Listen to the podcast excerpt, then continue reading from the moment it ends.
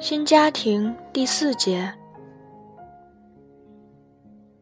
这周星期六，已进入三月了。父亲和妹妹明天就要来。学子在晚饭后独自一人外出采购，买了水果，还抱了一束花回家来。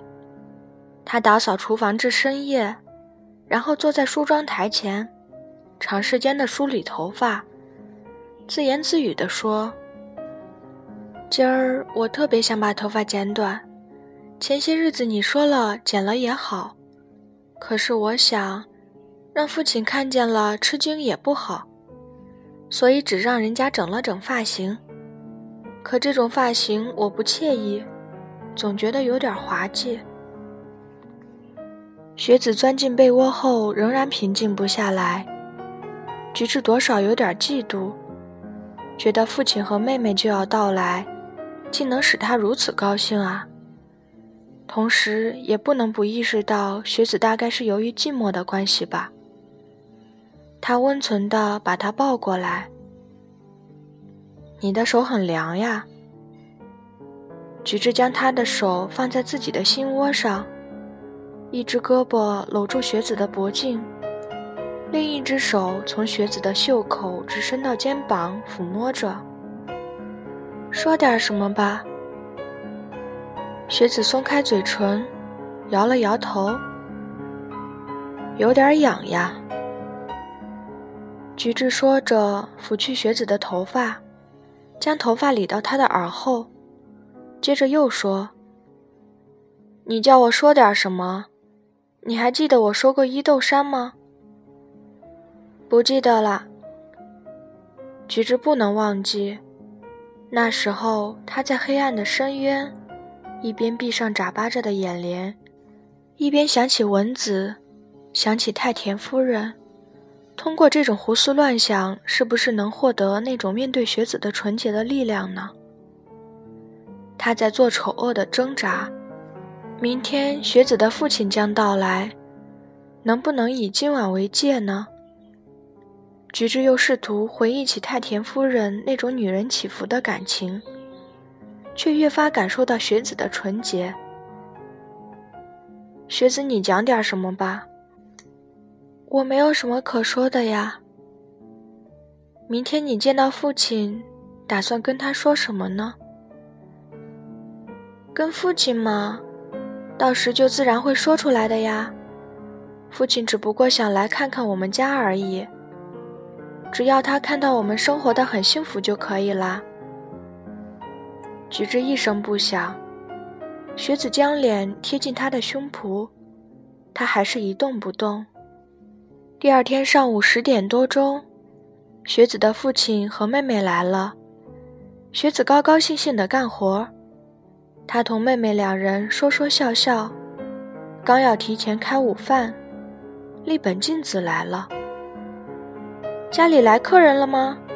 我只见见菊子就行。传来了立本在大门口对雪子说话的声音。菊治站起身走了过去。你把那只织布茶碗卖掉了吗？原来你是为了出卖才从我这里要回去的呀。既然如此，为什么要把卖到的钱退还给我呢？镜子接二连三的兴师问罪来了。本想马上就来问个明白的，可是回头一想，不是星期天，菊治你就不在家，我十分焦虑不安。虽然也可以晚上来，不过……镜子从手提包掏出菊治的信，这个还给你，里面原封不动的装着那笔钱，请你数数。不。我希望你原封不动的收下。”菊治说。“我为什么要收下这笔钱呢？难道这是断绝关系的钱吗？”你别开玩笑了，我现在有什么理由要给你支付断绝关系的钱呢？不是吗？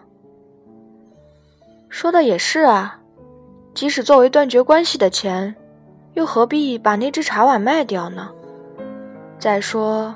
我收下这笔钱，也莫名其妙吗。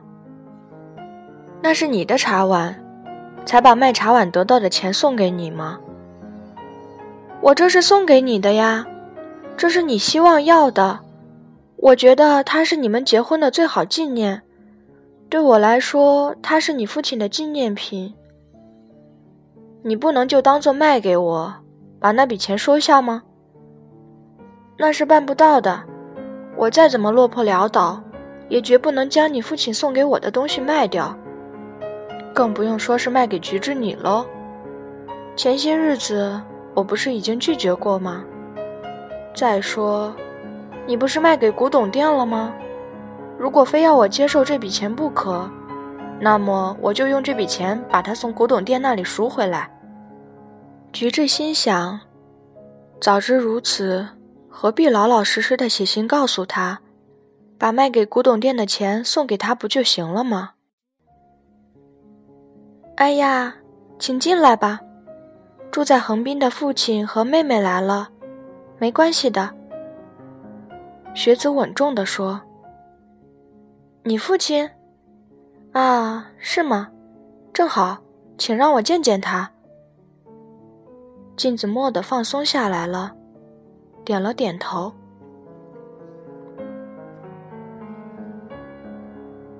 新家庭第四节到此结束。